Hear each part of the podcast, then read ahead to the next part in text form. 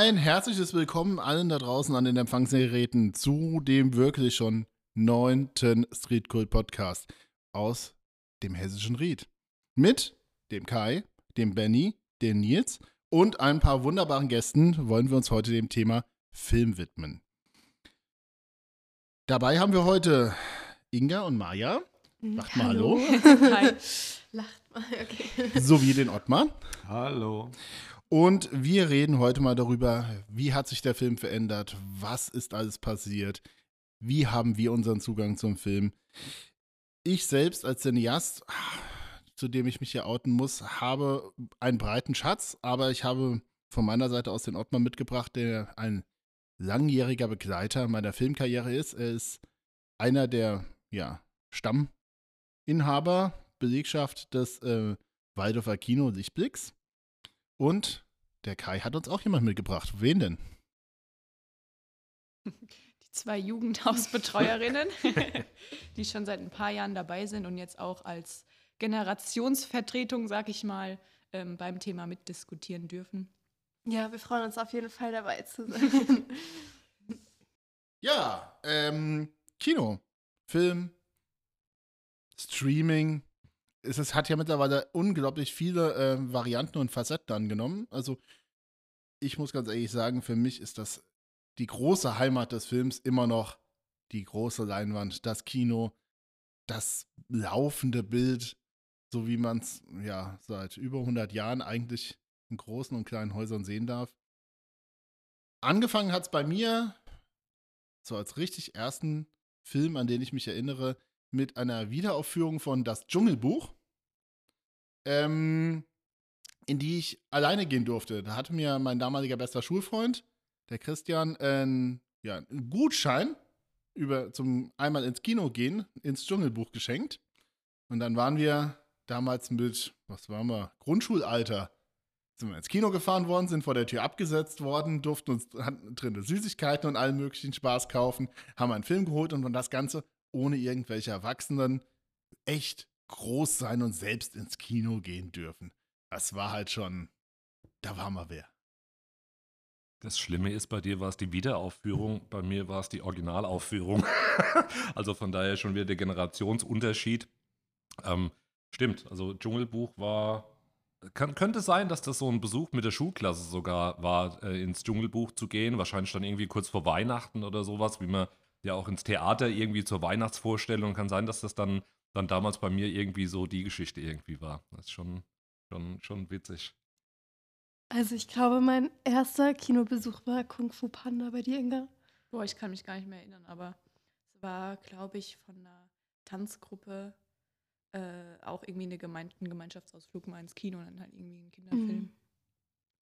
Ja gut, erster Film war noch deutlich früher. Also ich war jedes Jahr zu Weihnachten immer mit meiner Oma einmal Frankfurt Geschenke gucken gehen und dann waren wir im Royal, das äh, hinter dem ehemaligen Hertie, jetzt Karstadt, demnächst gar kein Warenhaus mehr. Entsprechend äh, eins der schönen Frankfurter Kinohäuser, so ich sag mal noch, diese, diesen alten Stil. Dicke Vorhänge, altes Kinomobiliar, was ein bisschen geknarzt und geknackt hat, wenn man sich da hat reinfallen lassen. Es roch da tatsächlich dann auch schön nach Popcorn. Und ähm, wir haben dort jedes Jahr den klassischen Disney-Weihnachtsfilm geguckt. So habe ich äh, DuckTales, auf der Suche nach dieser Aladdin-Lampe, ich weiß nicht mehr, wie der genaue Filmtitel heißt, oder ähm, äh, Die Schöne und das Biest, so diese ganzen Weihnachtsklassiker, die äh, Disney da alljährlich da ins Kino geschossen hat, gesehen. Und das über einen Zeitraum, ich glaube auch von sechs, acht Jahren. Also da kam, da kam schon so ein bisschen Grundkino-Kontinuität bei mir auf.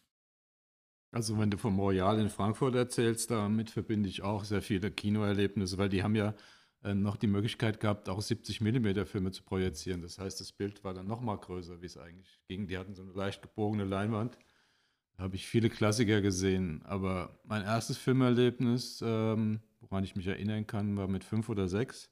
Winnetou 1 mit Pierre Priest und Lex Barker hat mich mein Opa mitgenommen. Der Film war ab zwölf. Durfte ich eigentlich gar nicht rein, aber wer hat das schon wer bezahlt hat, durfte rein bei uns im Ort.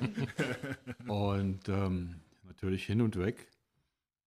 Ich weiß auch noch, da sind teilweise brutale Szenen damals drin gewesen, die jetzt, wenn er im Fernsehen ausgestrahlt wird, gar nicht mehr drin sind. Die gucke ich dann immer, sind nicht mehr da. und wir hatten halt im Ort das, den Luxus, eine ganze Weile zwei Kinos zu haben, die direkt gegenüber lagen. Das heißt, man konnte, musste nur über die Straße gehen. Und wenn man das gut äh, kombiniert hat, konnte man um 14.30 Uhr in dem einen in die Kindervorstellung und um 17 Uhr in die Jugendvorstellung gegenüber. Ein Wochenende mit zwei Filmen. War schon toll. Ja, ja, bei mir war das auch eigentlich, ich glaube, im Grundschulalter hat es angefangen. Da war damals dann, also wir hatten zwei Grundschulen im Ort gehabt oder nee, zwei Kindergarten und eine Grundschule, so rum war es. Und die andere, der andere Kindergarten hatte immer, ich glaube, einmal im Monat so ein, so ein, ja, so ein kleines Kino veranstaltet mit so Kinderfilmen. Und da ging es dann auch irgendwie regelmäßig hin und da waren so auch so die ersten Berührungen mit Filmen und so diese Gemeinschaft zusammensitzen, irgendwas zu gucken, was man vorher halt nicht so gekannt hatte. Ja. Aber die Erinnerungen sind auch sehr vage daran. Über diese Besuche habe ich es geschafft, ähm, das erste Mal damals dann einen Film zweimal im Kino zu sehen, während seiner Spielzeit. Das war Pocahontas. Einmal mit dem Ver äh, zweimal mit dem Verein, aber mit zwei verschiedenen Abteilungen zu Weihnachten in äh, ja, demselben Film gewesen, in Pocahontas. Man wollte ja irgendwie bei beiden Events mit. Ja. Kinderkino, also ähm, Ja. gibt's, gibt's auch heute, gibt's auch heute noch. Also mein Kollege Heiko Wambold ähm, hat es eine ganze Zeit lang hier auch gemacht. Ich weiß gar nicht, in welchem Rhythmus. Aber er hat in, in Grumstadt hat er auch Kinderkino gemacht und zwar dann nach der Kinovorstellung war dann im Anschluss immer noch mal was zum äh, Inhalt von dem Film irgendwie basteln oder was malen oder sonst irgendwas. Also von daher, ähm, stimmt, das, das gibt es auch heute noch. Ist jetzt ein klein bisschen eingeschlafen, glaube ich, so, ja, aufgrund, aufgrund der Corona-Zeit und ähm, ja, glaube ich, dann, dann, dann auch der Schwierigkeit, irgendwie ähm, trotzdem gegen das so anzukämpfen, dass äh, natürlich auch viele Kinder einfach ähm, über die Möglichkeiten zu Hause halt viele Filme einfach schon sehen und man bietet dann irgendwie ähm, in einem größeren Saal dann was an. Aber das ist dann halt ein Film, der, der teilweise dann von den Kindern schon zwei, dreimal gesehen wurde, weil es halt zu Hause äh, irgendwelche Streamingdienste oder DVDs oder früher dann noch Raubkopien, also seltsamerweise, wo Kinder dann Filme gesehen haben, die ähm, im Kino war, dann, dann ähm, aber noch nicht als DVD rausgekommen sind, wie was, was wir dann eventuell dann ähm, vielleicht mal äh, hätten zeigen können und die Kinder haben es aber zu Hause dann schon gesehen. Also wo man immer so dachte, hä, wie geht denn das irgendwie so? Also da der, die, die, ich sag jetzt mal so, die private Konkurrenz zu Hause einfach so, so groß war, insofern, dass man da eigentlich gar nichts Besonderes mehr, zumindest dann so in einem, in einem Jugendhausbetrieb, irgendwie dann so anbieten konnte. Ähm, das ist so ein bisschen schade, aber das geht zumindest dann über diese Kinderkino-Geschichte. Also ging das jetzt auch in den letzten Jahren dann doch auch des Öfteren nochmal ganz gut. Stimmt, da habe ich gar nicht dran gedacht. Ja, ja. Ja, also ich muss immer wieder sagen, aus meiner Sicht auch trotz dieser ganzen jetzt aufkommenden Streaming-Dienstleister ist, ist und bleibt aus meiner Sicht äh, das Kino, die große Leinwand, ähm, das natürliche Zuhause eines guten Films. Ähm, 70 mm habe ich auch mal gesehen mittlerweile. Und zwar war das ähm, der Hateful Eight.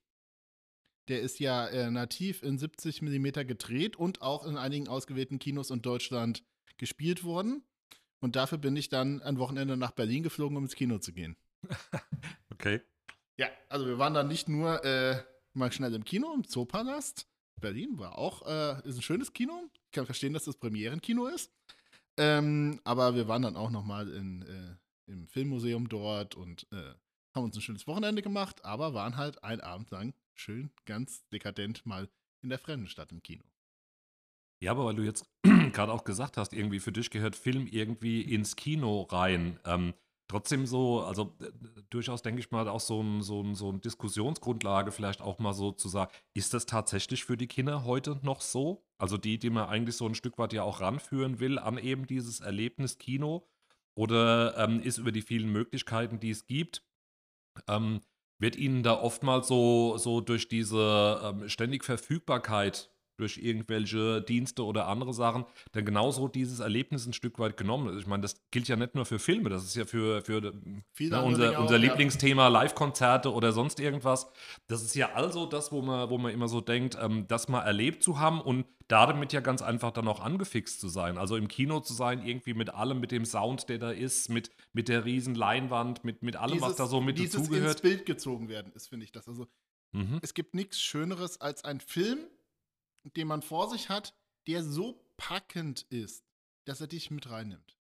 Ähm, sehr gut geklappt, weiß ich, hat das bei mir beim ersten Herr der Ringe, wo sie dann über diese äh, bewaldeten, ja, Höhenkuppen und ähnliches in Neuseeland flitzen, auf dem Weg zur Versammlung und äh, im Stellenstrechtritt da durch die Gegend tragen. Und ich saß, war, ich, war bei euch in Waldorf, ähm, relativ weit vorne und du hast dann halt wirklich irgendwann mal den Punkt, wo du ja wirklich nur noch Leinwand siehst und dann blendest du auch alles aus und dann nimmst du, dann bist du in diesem Film drin. Also das ist auch so der Punkt, weswegen ich dieses, mit diesem 3D nie warm geworden bin. Also ein guter Film hat mich schon immer in sich so tief reingezogen, dass ich nichts anderes mitbekommen habe und war im Film gefühlt. Da habe ich nie irgendeinen Effekt für gebraucht. Ja, aber du bist halt auch noch mal, also sag ich jetzt einfach mal, du bist auch nicht mehr der allerjüngste irgendwie. Also es geht so um dieses, um diese, um diese Geschichte irgendwie so diese, diese Lust und diese, die, diese Begeisterung irgendwie für, für den Kinobesuch ja durchaus dann ein Stück weit dann auch wieder zu wecken. Also das ist so, ähm, wie gesagt, wie, wie, wie bei allen Sachen so diese, diese ständige Verfügbarkeit irgendwie und ganz schnell und wir machen mal schnell irgendwie daheim einen Kinonachmittag und dann, dann hat man irgendwie diese, was weiß ich, wie großen Zoll Fernseher und ähm, Oder eben ein Beamer sogar da. oder ein Beamer daheim oder so, so Geschichten irgendwie und, und ist, da, ist damit zufrieden eigentlich schon, obwohl Kino viel, viel mehr bieten könnte. Also, ähm, so wie du jetzt irgendwie sagst, so, so, so diese Geschichte. Ähm, ich meine, da, da haben wir unsere junge Generation, deswegen ähm, die Generationsvertretung irgendwie. Also ähm, so diese, dieses Erlebnis, was man da irgendwie so ein Stück weit mit verbindet. Also der erste Winnetou, der, der erste oder der zweite Dschungelbuch oder so Geschichten oder im, im Kindergarten irgendwie ähm, wa- was, was einem da sozusagen dazu bringt, auch weiter ins Kino zu gehen und das irgendwie zu machen. Und ähm, also ich habe da, hab da aktuell dann halt, klar, Jugendhaus haben wir eher mit, mit, mit jüngeren Kindern oder mit, mit, mit jungen äh, Jugendlichen zu tun. Ähm, habe ich nicht so dieses, wie du es auch immer irgendwie sagst, wir machen, wir, wir gehen die Sneak, wir wissen gar nicht, was da irgendwie ist, wir lassen uns überraschen, aber das ist gerade das Tolle an der ganzen Geschichte. Ähm, das war eine ganze Zeit lang bei unseren Besuchern im Jugendhaus war das auch so, aber in den letzten zehn Jahren sehe ich das nicht mehr so. Also da, da scheint sich irgendwas, irgendwas scheint sich verändert zu haben. Ja, wie sieht's die Jugend?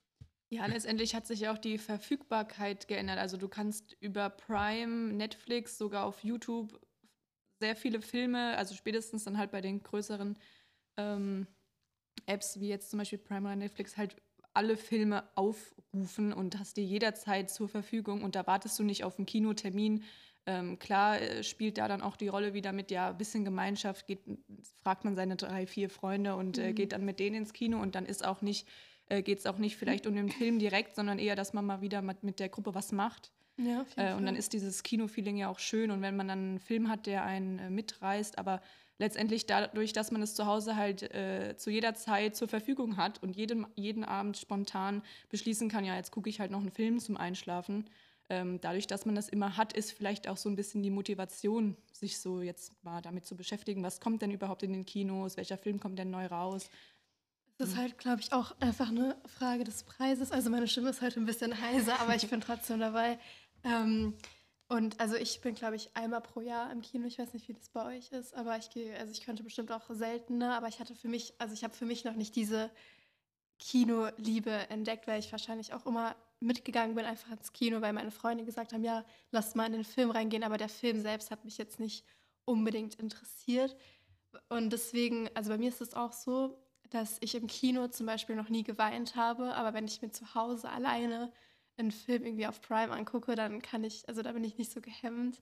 Da kann ich irgendwie, also da weine ich halt irgendwie. Besser die öf- also Emotionen zeigen. dann geht, also dann bin ich einfach nur der einzige Betrachter von dem Film und man hat halt nicht dieses, ob die anderen Leute jetzt im Kino auch lachen oder man wird da nicht so angesteckt. Ähm, und das ist halt Vor- und Nachteil so. Ähm, genau, aber an sich klar, also man hat es immer verfügbar, aber ich bin trotzdem voll bewusst, was ich angucke. Also ich habe auch gar nicht so viele Zeit, also gar nicht so viel Zeit. Manchmal sind auch irgendwie so ein paar Monate dazwischen, bis ich mal wieder einen neuen Film gucke. Also irgendwie. Wenn man älter wird und mehr zu tun hat. Ja, genau, genau. Oder wenn man, oder bei mir, oder bei uns beiden ist es ja ähnlich, Inga, dass wir auch oft einen Film, den wir schon mal geguckt haben, einfach nochmal angucken und nochmal. Also Ja. Ja, gut, Beziehungsweise- Es gibt ja immer Filme, die sich lohnen. Ja. Oder halt da, wenn man keine Zeit hat, dann anstatt einen Film von irgendwie 120 Minuten, Mhm, dass man dann stimmt, halt ja. nur kurz auf eine Serie zurückgreift, ja, wo die Folge vielleicht 20 oder 45 Minuten geht. ja. Ähm, Aber es ist auf jeden Fall eine interessante Frage von dir, Kai, was Kino noch mehr bieten kann als zu Hause. Und dann ist uns natürlich das Popcorn eingefallen. ähm, genau, oder was noch, also die Gemeinschaft, so die Location selbst, vielleicht der Sound, irgendwie das Bild ist natürlich größer. ja, und letztendlich, so ein Event einfach. du ja. guckst halt in Anführungszeichen nur einen Film und man könnte jetzt sagen, ob du jetzt zu Hause sitzt oder liegst und den Film guckst oder im Kino, aber da, wie gesagt, im Kino oder halt äh, ne, öffentlich den Film gucken, Mhm. das ist halt, du gehst hoch, ähm, gehst raus, äh, siehst andere fertig, Leute ja, und das genau. hat ja auch nochmal eine ganz Es ist halt andere. wirklich so ein Event. Ähm, und es gibt ja auch besondere Kinos. Also zum Beispiel in Bensheim gibt es ein Kino mit so einem Aquarium, wo es dann ähm, irgendwie auch so spezielle Sitze gibt, wo man dann ganz bequem auch die Fü- Füße hochlegen kann und so weiter. Ähm, ja, das gibt es halt vielleicht nicht zu Hause. Ja. Oder 3D gibt es ja auch nicht zu Hause. Die neue Premium-Bewegung, die sich jetzt in den Kinos bemerkbar Mhm. macht, ja. Okay. Ja, also ist mir aufgefallen, viele, insbesondere der größeren Häuser, müssen ja zusehen, dass ihr Laden läuft. Und haben auch schon seit Jahren ja gemerkt, dass äh, der Kinotrend eben unter dem Druck des Streamings, früher mal des Heimvideomarktes, wie man so schön dazu sagte, Mhm. ähm, ja ein bisschen äh, in die Knie gegangen ist. Äh, früher gab es mal nur Kino und dann kam irgendwann mal Fernsehen und dann kam der ganze Rest. Ähm, dass man halt merkt, dass die viel mehr in diese Premium-Angebote oder auch speziellen Angebote reingehen. Das sehe ich bei relativ vielen von den größeren Häusern, dass die halt jetzt mittlerweile halt diesen Premium-Sitze, diese mitvibrierenden Sitze, Mhm, ja. ähm, einige der größeren Häuser haben jetzt halt auch so dieses Special-Angebot wieder mit Bedienung am Platz und ähnliches. Also das, was man so in den kleinen ähm, inhabergeführten Kinos teilweise schon immer als Service hatte, dass du, Ja. wenn dein Bier oder deine Brezel hinten fertig war, dass du die dann auch mal schnell noch an Platz bekommen hast. Ähm, das entdecken die größeren Häuser jetzt auch wieder für sich, um eben entsprechend auf, ja, sagen wir mal, Konsumentenfang zu gehen. Ja. Also es sind jetzt so viele Themen angeschnitten worden, ich weiß gar nicht, wo ich da jetzt einsteigen soll. Ich bin ja, ich bin ja vom, äh, vom Kino Freak, der auch ständig in alle möglichen Kinos in Frankfurt oder wo sie gab, als Jugendlicher gerannt bin und mir angeguckt habe, was ich gucken konnte, zum Kinobetreiber geworden und damit aus der Rolle des aktiven Kinozuschauers ein bisschen rausgefallen, weil wenn du selbst den Laden am Laufen halten musst, kannst du dich nicht so konzentrieren und das ist schon der erste Punkt, die Konzentration auf den Film, die halt auch zu Hause selten gegeben ist. Ähm, also es gibt da ja auch Abhandlungen über Psychologie des Kinobesuchs und so. Wenn man da reingeht, ist es ja eine bewusste Handlung. Man setzt sich hin, es wird dunkel, der Vorhang geht, auf. Der, Köp- der, der, der, das Unterbewusstsein wird schon darauf vorbereitet und man kann wirklich, wenn es gut läuft, es gibt immer Sachen, die schiefgehen können, ähm, taucht man in fremde Welten ein, in eine Geschichte und kann sich da drin verlieren. Und wenn das funktioniert, auch mit dem Rest vom Publikum, kriegt man die Emotionen, die der Film auslöst, von den anderen Leuten im Unterbewussten auch noch mit. Das ist quasi eine Verstärkung. Ich sehe das von hinten. Wir haben ja die Theke bei uns direkt im Kinosaal. Ich kann ja auch gucken, wie das Publikum reagiert. Das, am einfachsten weiß jeder, funktioniert es mit dem Lachen. Also wir haben die lustigsten Filme und es lacht keiner. Und dann denke ich, Leute, wenn sich einer mal trauen würde zu lachen, würden die anderen auch lachen. Wenn einer lacht, geht's los und dann äh, kommen sie raus. Der Film war so lustig, es war super. Und, ähm, oder auch wenn andere Emotionen berührt werden, Schrecken geht natürlich auch ganz einfach im Horrorfilm, dann weiß ich ja, wenn die Stelle kommt, und da gucke ich dann schon mal. Wenn dann so, ein- so, eine, so eine Bewegung durchs Publikum geht, ist ganz toll. Oder halt Emotionen halt auch, wenn, wenn auf die Tränendrüse gedrückt wird, ähm, da hört man dann schon mal die Taschentücher dann rascheln und also es funktioniert alles, denke ich, im Kino wesentlich tiefer und es kann, kann ein wesentlich tieferes Erlebnis sein wie zu Hause. Wobei natürlich die, äh, Möglichkeiten, sich Bilder anzusehen, heutzutage äh, unendlich sind. Das ist einfach, wenn ich dran denke, für uns war es schon eine, eine utopische Vorstellung. Ein Film, den wir im Kino gesehen haben, der uns so gut gefallen hat, haben wir gesagt, Mensch, wenn es irgendeine technische Möglichkeit gibt, den zu Hause anzugucken, wir würden ausrasten. Dann gab es irgendwann Videorekorder, um Gottes Willen. Ja. Sagt, jetzt hole ich mir einen, einen Streamingdienst oder gehe ins Internet. Ja, da gab es ja dann auch, weil du vorhin dann auch meintest, irgendwie so diesen Zwischenschritt, also Videotheken, die gibt Ja. die noch? Es soll vereinzelt noch welche geben, aber der Großteil ist halt echt abgewickelt. Ja. ja, das war ja auch so eine Geschichte irgendwie, wo du da so die Möglichkeit irgendwie hattest, na, ich hole mir jetzt fürs Wochenende in der Videothek mal für zwei Tage einen Film. Oder in sowas und der Bücherei gab es auch noch mal eine Stimmt. Abteilung. Bücherei, für- ja, ja, also so, so Geschichten irgendwie, wo das dann auch nochmal was Besonderes war, also wo es, halt nicht ständig zugreifbar war und du dann überlegt hast und dann, ja, und, und gebe ich dann da irgendwie drei Euro oder behalte ich ihn zwei Tage, dass ich dann, was weiß ich, von, von, von Samstag über den Sonntag, und dann kostet der Montag irgendwie dann einen Euro mehr oder, oder eine Mark mehr. Ähm, Du hast ihn aber irgendwie zwei Tage, um dir dann irgendwie so anzugucken. Ähm, das ist so in Drehburg kann ich das halt auch. Da bin ich an der Videothek dann immer vorbeigefahren und letzt, da ist jetzt, glaube ich, irgendein Reisebüro oder so irgendwas drin. Bei Wo ich uns so haben wir dachte, jetzt wo- einen wo sind Optiker die? drin. Wo sind die? Also, das ist so, das ist mir gar nicht so, diese Entwicklung ist mir gar nicht so aufgefallen, aber auf einmal waren die Videotheken auch weg. Die große Kunst war es damals in Ausbildungszeiten, nur die blauen Schlüsselanhänger beim Turm zu nehmen, die haben 1,30 Euro gekostet, um den Film abends vor 23.30 Uhr wieder zurückzubringen. Dann hast du nämlich irgendwie, äh, ich glaube, nur einen Leittag oder sogar nur einen halben Leittag bezahlt. Ja, und diese Geschichte, ist der Film auch zurückgespult worden irgendwie? Und das, oh, das war ja auch so, wenn du ihn irgendwie zurückgebracht hast und das war noch mit so Bändern, also nicht mit CDs, sondern mit so Bändern, die musste man dann wieder zurückspulen irgendwie. Und, und weh dem, du hast ihn dann abgegeben, ohne dass es zurückgespult war.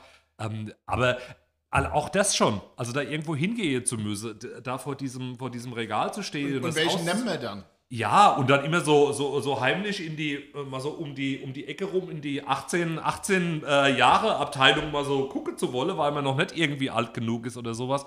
Aber das sind alles so Erlebnisse irgendwie, die, die so verloren gegangen sind, so ein Stück weit. Dann klar, da, da erzählt dann wieder die Alte irgendwie vom Grieche, was da irgendwie in der Zeit war. Aber das waren ja alles so, so Geschichte, in so eine Videothek reinzugehen, das Ding auszuleihen, wieder zurückzubringen. Ähm, das hat schon auch was gemacht. Das hat auch was mit dem, selbst wenn du dann das Video daheim angeguckt hast, da, da musstest du aktiv irgendwo hingehen und musstest was machen. Das hat dann, dann allein dieses, diesen Film irgendwie anzugucken auch nochmal was gemacht. Natürlich nochmal anders wie im Kino, aber, aber auch diese Aktion irgendwie fand ich und eigentlich auch schade, dass es das nicht mehr so gibt. Also eine der wenigen Aktionen, die bei mir ähnlich gut in Erinnerung geblieben sind wie Kinobesuche, die eben in diesem Gemeinschaftsgefühl, in dem Unterbewusstsein, auf was man sich vorbereitet hat, war The Big Lebowski-Abend bei einem Freund von mir. Und wir haben uns schon so darauf vorbereitet, dass wir erstmal für diesen Abend erstmal einen Teppich kaufen mussten. Weil der Hauptprotagonist ist ja eigentlich ein äh, kleiner, netter Teppich, der nicht mehr an Ort und Stelle ist und zwischenzeitlich leicht besudelt wird. Und dann äh, ging es weiter in die Spirituosenabteilung, weil während dieses Films wird eine stattliche Anzahl von 13 ähm, White Russians verzehrt, beziehungsweise einer leider nicht ganz, der wird verschüttet. Dann das passende Outfit, Bademantel, T-Shirt und Shorts. Und dann haben wir uns alle zusammengefunden, um gemeinschaftlich in einem viel zu kleinen Kellerraum per Beamer diesen Film zu gucken. Das war schon mal grandios. Und dazu insgesamt 13 White Russians zu trinken. Okay. Es war klar, dass das nicht gut ausgeht. Aber wir hatten den Spaß unseres Lebens. Es ist nur eine Haustür dabei kaputt gegangen. Ansonsten blieb eigentlich alles weitere heil. Habt ihr die dann auch synchron zum Film getrunken, die? Ja, natürlich. Du trinkst die passend so dann zu dem Schlagzeit. Es sind eben, ähm, lass mich lügen, ich glaube, das ist auch so 90 Minuten. Also, da Sportlich. geht, da, geht, da geht sportlich zur Sache. Da sind zwei, drei Flaschen Kalua draufgegangen an dem Abend. Ähm, und vor allem Drinks mit Sahne den ganzen Abend trinken, das ist dann auch echt nicht gut. Und wenn dann auch noch zwei Leute am Freundeskreis nichts gefrühstückt und nichts zum Mittag gegessen haben, ist halt der Spaß garantiert. Kleine Anekdoten am Lande. Ja. Aber diese Filmerlebnisse, klar, sind immer noch, finde ich, ein bisschen was anderes, als wenn man sich dann abends hinsetzt und auf Netflix äh, irgendwie was anguckt. Ja, also ich kenn's, ich kenn's halt noch, Ried Casino Nauheim. Ähm, da, ist, da ist auch prinzipiell, also ich sage jetzt mal gefühlt, einmal im Jahr ist da die Rocky Horror Picture Show gelaufen. Und dann hast du halt in diesem Kino irgendwie gesessen und an der richtigen Stelle ist dann halt auch das dementsprechende Zeug geflogen. Also da ist der Reis durch die Gegend geflogen, als ich da das erste Mal drin saß, was passiert hier? Also da waren wirklich ein paar Freaks da, die haben das, glaube ich, dann auch schon zum zehnten Mal den Film geguckt. Die waren ausgestattet, aber das war ein Erlebnis, ganz einfach. Also das war, war sowas, ich weiß nicht, ob das heute noch irgendwo passiert. Also, wo das auch so gewollt und geduldet ist, wo es klar ist, wir spielen heute Rocky Horror und dann fliegt der Reis und dann musst du hinterher den ganzen Krempel halt wieder äh, aufsaugen und sonst irgendwas. Ähm, da, da, wenn man das erzählt, kann sich, glaube ich, keiner vorstellen, dass tatsächlich sowas im Kino sowas mal passiert ist. gemacht? Wir haben es einmal gemacht, ähm, nach, danach wurde das Kino abgerissen. Nicht,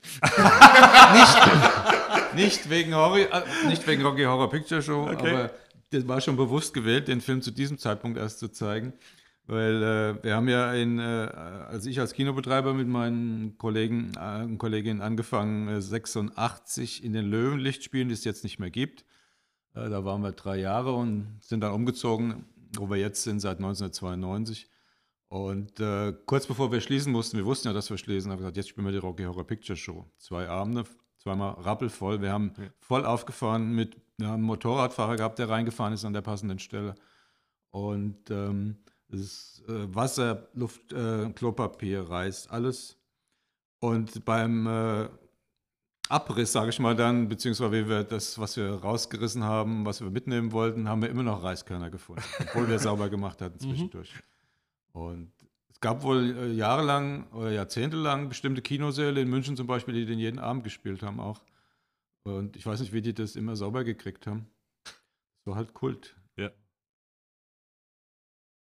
Was aus meiner Sicht, also was ich jetzt so an spezielleren Kinoerlebnissen mitgemacht habe, vor allem in Waldorf, waren ähm, die Stummfilmabende, wo äh, klassische Stummfilme gezeigt worden sind mit Live-Klavierbegleitung. Ja.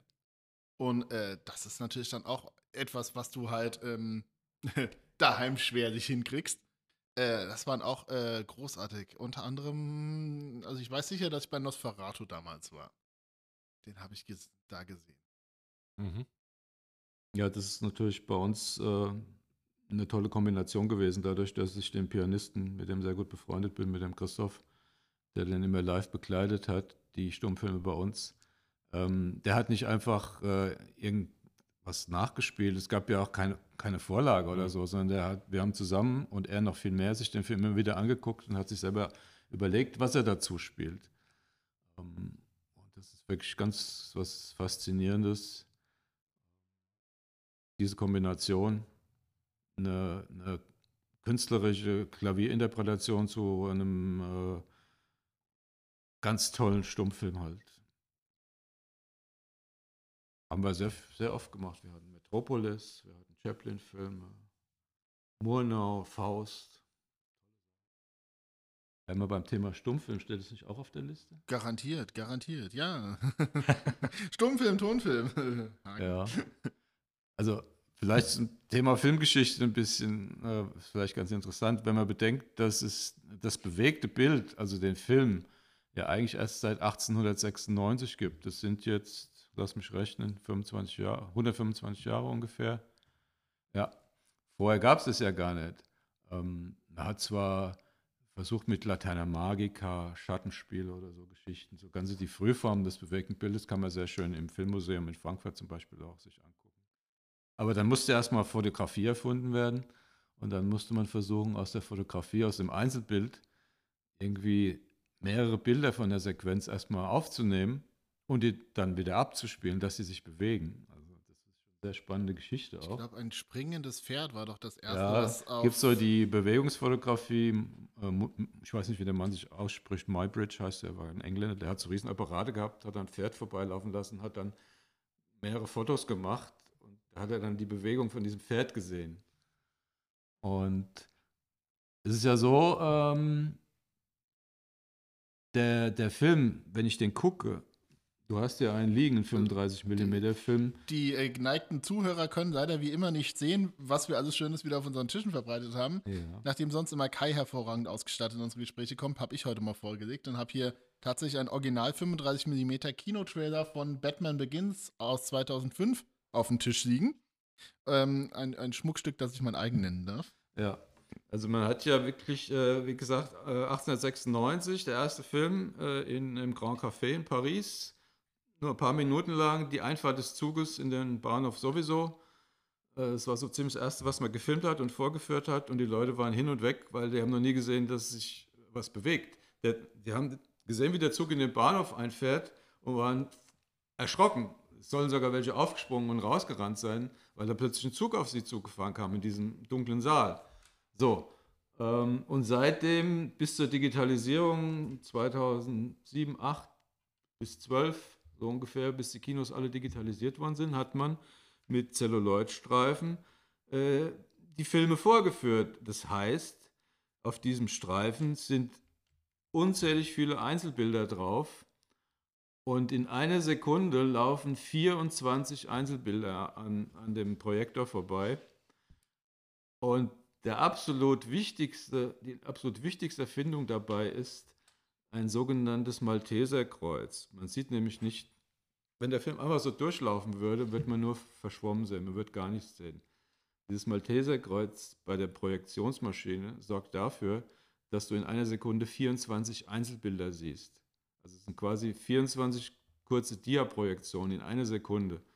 Und die Trägheit des Auges sorgt dann dafür, dass du das als fließende Bewegung wahrnimmst.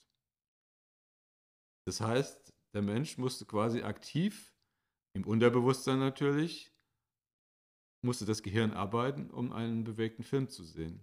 Wie das bei digital heutzutage ist, wenn du Bits und Bytes um die Ohren geschmissen kriegst oder beziehungsweise auf die Augen gebrannt ist, weiß ich nicht. Funktioniert auch, bewegt sich, man merkt den Unterschied fast nicht, aber ob das vielleicht doch nicht so tief geht, wie gab es auch mal eine Theorie, dass die wahre Filmprojektion nur mit Filmstreifen geht, 24 Bilder pro Sekunde. Und, und nach, okay. nachdem er dann irgendwann mal es geschafft hat, äh, aus Nitrocellulose äh, ein Material zum Durchleuchten und Aufbelichten von äh, zu, ähm, Bildern zu machen, äh, die Bilder über ein Malteserkreuz durch eine ziemlich helle Lampe zu führen, ohne dass sie verbrennen, sie auf die Leinwand zu bekommen, war die Nummer stumm. So. Und dann kam irgendwann einer auf die glorreiche Idee, lass doch mal Film mit Ton machen. So. Tonbegleitung ist entweder freie Improvisation am Klavier, relativ lustig, aber ähm, man hat dann noch mit Orchestermusikern irgendwann mal gearbeitet. Also alte Kinos haben ja teilweise noch Musikergräben gehabt. Und auch diese menschliche Komponente wurde erfolgreich aus dem Film wegrationalisiert und es gab dann das sogenannte Lichttonverfahren, was erfolgreich dadurch hingekriegt wurde, ist, dass man einen Film hatte, der war ja mittlerweile international genormt. Und den hat man dann einfach ein bisschen schmäler gemacht und hat links dra- nebendran noch schnell zwei weitere Tonspuren gemacht, die dann entsprechend mit abgetastet werden. So. Und ich glaube, das Spannende äh, ist, dass diese dann auch noch zeitlich versetzt zum eigentlichen Bild sind, weil sie an einer anderen Stelle ja ausgelesen werden müssen, als das Bild, das gerade projiziert wird. Oje, oje, So, jetzt habe ich auch mal ein bisschen theoretisches Filmwissen zum Be- Besten geben können. Ach, der alte Klugscheißer, bitte. Ja, der, kann, der kann Gott sei Dank spicken. Er sieht den Lichttonstreifen hier auf dem Film vor sich. Das ist vorteilhaft. Für uns wie so eine Geschichtsstunde. Wir sind anderes Wollt ihr mal anfassen? später. Ja, aber ich finde es trotzdem auch wichtig, also man muss ja auch erstmal lernen, wie man einen Film schaut oder erstmal verstehen, was so dahinter ist, um das überhaupt wertschätzen zu können, was überhaupt so krass daran ist. Äh, zum Beispiel gab es mal eine Studie, ähm, also an die erinnere ich mich jetzt fern, da gab es ähm, zwei Testgruppen. Ähm, einmal war die Gruppe 1, war, waren Menschen, die eben keinen Zugang zu Film hatten, also die haben noch nie in ihrem Leben einen Film geguckt und ähm, sind damit eben auch nicht aufgewachsen. Und die zweite Gruppe ist eben damit aufgewachsen und dann wurde denen ein Filmausschnitt gezeigt. Ähm, einmal eine Szene, wo das Gebäude von außen gezeigt wurde und dann im nächsten Schnitt wurde dann eine Szene gezeigt, die eben eine Inneneinrichtung von einem Gebäude von innen gezeigt hat. Und diese erste Gruppe hat eben nicht verstanden, dass das Gebäude, was in der ersten Szene von außen gezeigt wurde, dass es das gleiche Gebäude ist, was dann von innen gezeigt wurde. Und es zeigt eben, dass man auch erst diese Schnitttechnik lernen muss, also dass man also Dass Filme versteht. Sozialisierung geben Genau, muss, wie also man mit das- dem Mediumfilm umgeht. Also wie das dann gemeint ist und die zweite Gruppe hat eben versteht, ah, okay, der Filmer hat mir, wollte, wollte mir jetzt zeigen, okay, hier das von außen, jetzt von innen, von innen. Ähm, genau, und das fand ich irgendwie voll interessant, dass wir so voll damit aufgewachsen sind, aber dass man bestimmt noch viel mehr lernen kann, was so dahinter ist, um das noch mehr wertzuschätzen, glaube ich. Ja, also ich finde das toll, dass du das äh, dir so behalten hast, weil das ist eigentlich das, was ich schon seit Jahren versuche. Ich mache ja auch Filmseminare für die Volkshochschule, äh, wo wir uns mit so Themen beschäftigen. Es, ist ja, es gibt ja den Begriff äh, Filmsprache, Mhm. also dass der Film seine eigene Sprache hat. Und das sind diese ganzen Techniken, die der Film hat, um uns eine Geschichte zu erzählen. Und ähm, da habe ich halt meistens nur ältere Menschen, die halt so Filmfreaks sind. Ähm, Da will ich auch gern Jüngeren das mal erklären, aber dass du von selber drauf kommst, finde ich, das ist. Es ist ja, das muss, man muss sich das wirklich vorstellen, das ist was, was, was du als äh, kulturelle äh, Leistung lernen musst. Musst einen Film verstehen, das geht nicht von Mhm, null. Ja. Ähm, eben dieser Schnitt zum Beispiel äh, von der Szene von außen nach innen, dass du weißt, das ist das gleiche Gebäude. Und mittlerweile gibt es ja ganz komplizierte Geschichten, die auch mit der Zeit spielen, ähm, wo du weißt, das, das Bild geht auf die Flasche, dann ist die Flasche leer in der nächsten Szene und daraus lernst du, dass jetzt Zeit vergangen Mhm, ist. Ja? Also, so solche Stilmittel hat dann der Film. Oder Serien, die gehen ja teilweise über Jahrhunderte, Jahrtausende. Ähm, auch ein Film kann in anderthalb Stunden eine Geschichte erzählen, die ähm, über mehrere Jahrhunderte geht. Das funktioniert.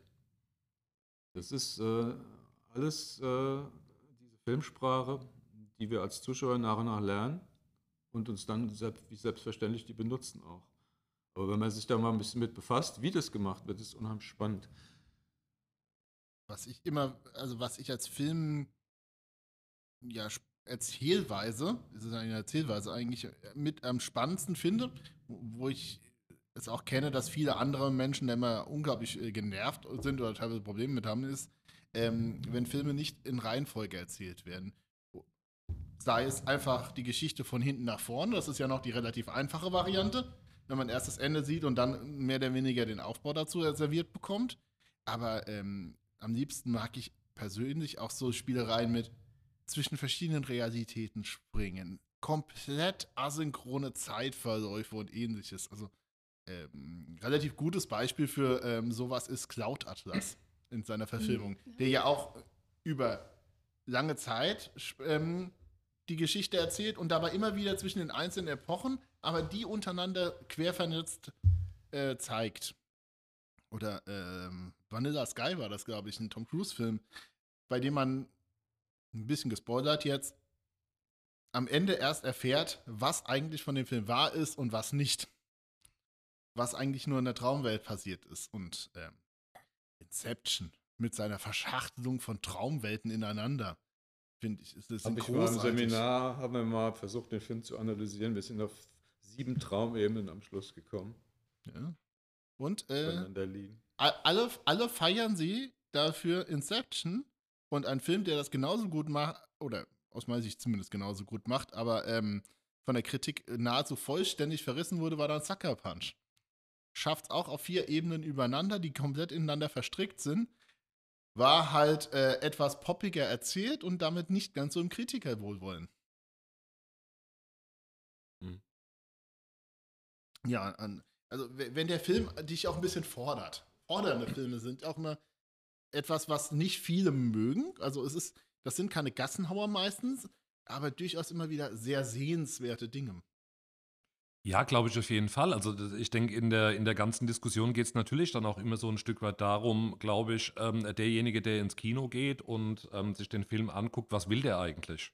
Also es ist immer so, wenn, wenn, wenn du mit dem Anspruch ins Kino gehst, da auch ein Stück weit gefordert zu sein und, und da eigentlich mehr oder weniger hellwach dabei sein zu müssen, um das Ding dann irgendwie auch zu verstehen. Oder gehe ich dahin, um mich Die sozusagen. seichte Berieselung zu bekommen. Ja, eine anderthalbe Stunde, da passt dann, wie gesagt, das Popcorn und die Cola passt dann halt gut oder die Nachos oder sonst irgendwas so, so, so. Deswegen heißt es ja dann auch immer Popcorn-Kino oder so Mhm. irgendwas. Also wirklich so eine, so eine reine Unterhaltung irgendwie zu haben, wobei ich das überhaupt nicht ähm, abwerten will oder sowas. Das ist auch absolut okay. Es ist auch Einfach legitim. zu sagen, ich will einfach nur 90 Minuten unterhalten werden, ich will nicht viel denken. Deswegen ist es vielleicht dann auch irgendwie so Krach-Bumm-Filme irgendwie, da musst du nicht viel denken, es passiert nur äh, Der, der viel. 45. Avengers-Film, der jetzt dann Ja, rauskommt. zum Beispiel sowas irgendwie, das, das, das, das hat auch seine absolute Berechtigung. Aber ähm, so wirklich so dieses, dieses, ähm, äh, das eine braucht das andere und braucht dann auch noch das dritte irgendwie. Also dass das alles irgendwie das andere so ein Stück weit dann, dann auch bedingt, auch die unterschiedlichen Formen von, von, von Kinosälen und, und, und Veranstaltungen irgendwie so ein Stück weit braucht. Also da einfach auch wirklich so diese, diese Vielfalt ein Stück weit zu haben und das dann, das dann zumindest auch mal auszuprobieren. Also ich meine, man kann sich ein man kann sich einen, einen anspruchsvollen Film auch mal angucken und hinterher dann irgendwie sagen, okay, das war der erste und der letzte, das war mir zu anstrengend. Das ist auch okay. Also ich von habe immer dann die Hoffnung, dass die Leute ein paar Jahre später nochmal einen zweiten anspruchsvollen Film finden, weil wie das so ist bei dieser, ich sag, das geht jetzt ja alles sehr stark, wenn man anspruchsvolle Filme dann wirklich gucken möchte, oftmals in die Richtung von Programmkino, kommunalem Kino. Ähm, die unterscheiden sich ja auch. Also da kann, man muss manchmal auch erstmal lernen, was gefällt einem, wenn man eben sich aus dieser Popcorn-Ecke ein bisschen rausbequemt. Ähm, nicht jeder Film, nur weil er äh, von Kritikern gelobt und äh, Dokumentar total toll wertvoll ist, muss einem wirklich auch schmecken. Also, auch ich habe schon viel gesehen, was ich gesagt habe, das war jetzt mal ganz schön. Das war es dann aber auch. Ja, Es hat natürlich auch immer was mit den Zusammenhängen, kann auch mal in dem Moment einfach mit einer, mit einer eigenen Stimmung irgendwie, mit dem, um was es da irgendwie geht. Ich weiß noch, dass ich mit den, mit den Jungs irgendwann mal nach Mainz gefahren bin und habe mir diesen DDR-Skateboard, ähm, wie, wie, wie kam das, das Skateboard in die, in die DDR und ähm, äh, diesen Meinst Film du halt. äh, This Ain't California? Ja, genau, genau. Und, und den angeguckt, den hätte ich mir im ganzen Leben nie persönlich angeguckt, weil ich kein Skateboarder bin. Ähm, weil das schon, also ich sag jetzt mal so halb dokumentarisch so ein Stück weit auch ist, aber es war halt, weil, weil ich hier mit den Jungs irgendwie zu tun habe und das so vom, vom Thema her einfach gepasst hat und war auch extrem schwierig, den Film überhaupt zu sehen. Der ist dann nur in Mainz gezeigt worden, deswegen sind wir nach Mainz geguckt und haben uns den dann in einem ganz kleinen Kino irgendwie angeguckt, wo ich dann hinterher aber so dachte, aber es war toll, dass ich ihn gesehen habe. ja, Aber das, also das, das ist so, so diese Geschichte, aber das, das geht mir bei Sachen im Fernsehen ja dann auch so. Also wo ich sage, es kommen ganz, ganz viele tolle Dokumentationen, aber ich habe da vier Wochen lang keine Lust drauf, mir eine Dokumentation anzugucken. Und wenn ich es dann aber schaffe, mich sozusagen zu motivieren und zu sagen, ich gucke mir es jetzt einfach mal und ich bin in der Stimmung irgendwie und, und, und sehe mir dann eine Dokumentation und dann denke, warum gucke ich mir eigentlich die ganzen blöden Filme im Fernsehen an? Die Dokumentation war tausendmal besser. auf jeden Fall. Ne? Also das ist so, ja, aber das ist immer so, das ist immer so dieses, dieses Ding dann, ähm, in, in welchen Lebenszusammenhängen, wie passt das irgendwie rein? Will, will ich eigentlich eher zu Hause dann halt eine halbe Stunde lang, dreiviertel Stunde lang mich einfach so ein bisschen belatschern lasse und auf der Couch liegen und ähm, oder, oder gehe ich mit irgendwie so einem, ja, mit so einem Wunsch irgendwie rein, für mich da so ein Stück weit was mitzunehmen.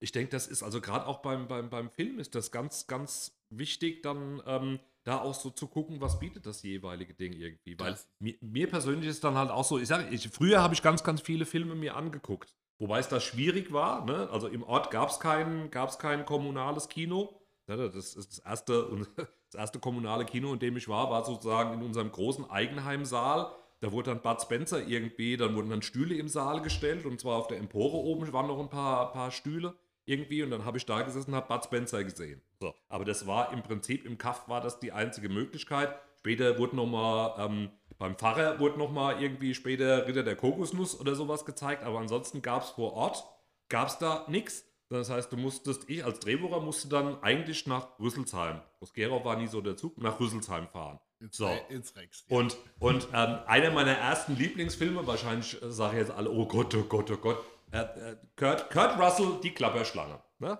Das war, das war mein, das war, Keine das war, mein, Beschwerde, sehr gute Wahl. war meine absolute Lieblingsfilm. Ich Ja, ja, euch gar sagt nicht. gar nichts. Irgendwie, ich habe das, das Buch schon, also ich habe das Filmbuch schon zu Hause gehabt und habe das gelesen, dachte mir, super geil. Und ähm, ich war aber eigentlich zu jung, dass ich da rein durfte. So, und dann musste ich noch so zwei Jahre warten und dann wurde es, ich weiß gar nicht, ob man das im Podcast sagen kann, also es gab ein Pornokino in Rüsselsheim und es hat noch einen zweiten Saal gehabt und dann wurden dann ab und zu auch Filme gezeigt. So, und dann, dann wurde da tatsächlich die Klapperschlange gezeigt. Ich saß da mit drei Menschen drin, weil ich dann alt genug war, mir die Klapperschlange anzugucken. Und war da, war da hin und weg bei der ganzen Geschichte. Also von daher. Und die zwei anderen waren im falschen Film, oder was? Vielleicht waren sie im falschen Film und haben sich dann gewundert, warum passiert denn da jetzt irgendwie nichts. Mir war es wurscht, weil ich konnte wenigstens im Kino sehen, weil ich wollte den im Kino irgendwie sehen.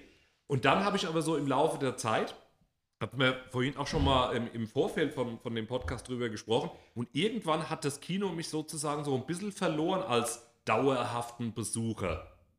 Ähm, wie gesagt, ob das irgendwie mit, mit, mit, mit äh, was weiß ich, Familie oder arbeiten gehen oder sonst irgendwas war, weiß ich gar nicht so genau. Ähm, ich gehe immer wieder mal ins Kino, im Gegensatz zu dir. Also ich habe, ähm, ich habe wieder so Doctor Strange.